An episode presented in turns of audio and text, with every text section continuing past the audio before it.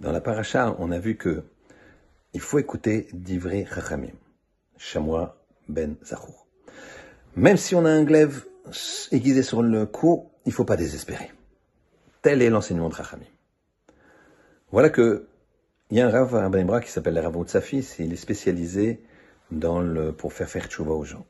Un jour, il y a un jeune homme qui a, qui, qui amène son ami Sachar, euh, qui ne croit pas en Dieu, même pas en Dieu. Et Reuven, lui, il a fait tchouva. Il dit à Issachar, viens, vous écoutez mon Rav. Il lui dit, d'accord. Alors le Rav lui dit, viens, assis-toi, de quoi tu veux parler? Il dit, d'abord, prouvez-moi que Dieu existe. Ah, alors je vais te dire. Dieu, il a protégé Moshe. Moshe, c'est quelqu'un, c'est un prince qui a vu ses frères qui étaient asservis. Et quand il a vu un Égyptien qui frappait son frère, alors il l'a tué. Il l'a enfoui dans le sable, mais la chose s'est su. Il a été condamné à mort. Ils l'ont pris, ils l'ont mis sur une table en marbre. Ils ont bien serré ses jambes, ils ont bien serré ses mains, ils ont serré son cou bien pour le tuer. Et puis au moment où le bourreau, là-bas, l'épée, son cou se transforme en marbre. L'épée rebondit, tue le bourreau, coupe les liens et Moshe s'enfuit.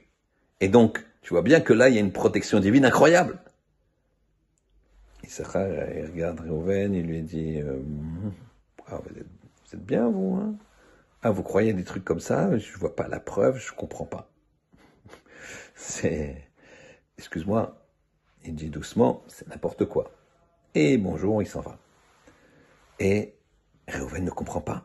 Le Rav Moutsafi est spécialisé pour prouver de façon entre guillemets scientifique dans n'importe quel domaine que ce soit, archéologie, astrologie, astronomie, histoire, à quelqu'un que Hachem existe et qu'il n'y en a qu'un. L'histoire apurée, donc ça aurait pu s'arrêter là, mais voilà que deux ans plus tard, Réhouven se prépare pour Shabbat, et là, il entend frapper à la porte. Issachar arrive, avec deux grosses valises, et lui dit, il est hirsute comme ça, des cernes noires. Il lui dit, je t'en supplie, accueille-moi chez toi. Je veux faire Shabbat, je veux faire Tchouva, je veux... Ouais, qu'est-ce qui t'arrive? Je t'ai pas vu depuis deux ans, je te raconterai. Et il lui raconte. Tu sais, après, quand j'ai quitté ce rave, bon, j'ai dit, euh, je, normal que je sois athée, que je crois pas en Dieu, euh, ils savent pas me prouver, et puis voilà. C'est, c'est histoire finie.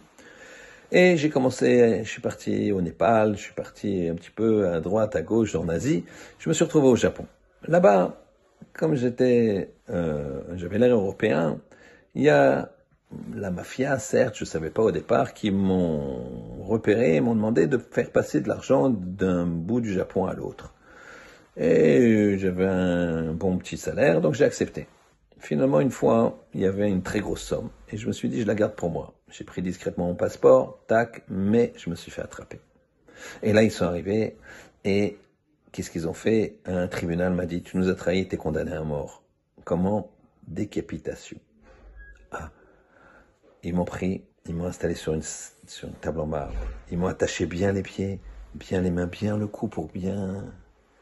Et là, j'ai regardé au ciel, et j'ai dit, Hachem, si tu existes et que tu me sauves, et que c'est vrai que on faut pas désespérer, même si on a le glaive sur le cou, comme disent les sages, eh bien, je te promets, je ferai toutes les mitzvot. Le samouraï s'approche avec le sabre, il va pour lui trancher la tête et une porte s'ouvre. Et une femme apparaît et dit, qu'est-ce que vous faites? Ben, on va tuer cet homme-là. Il a trahi. Cet homme-là? Pas du tout.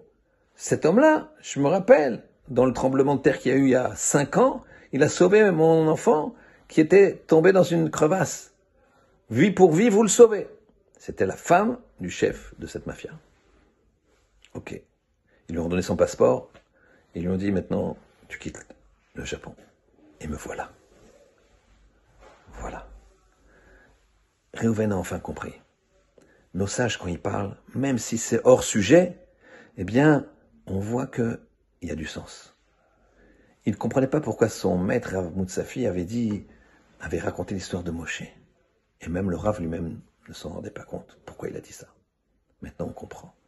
Les paroles de nos sages, c'est des paroles qu'il faut écouter. Et ainsi, on se rapprochera d'Hachem. Shabbat Shalom.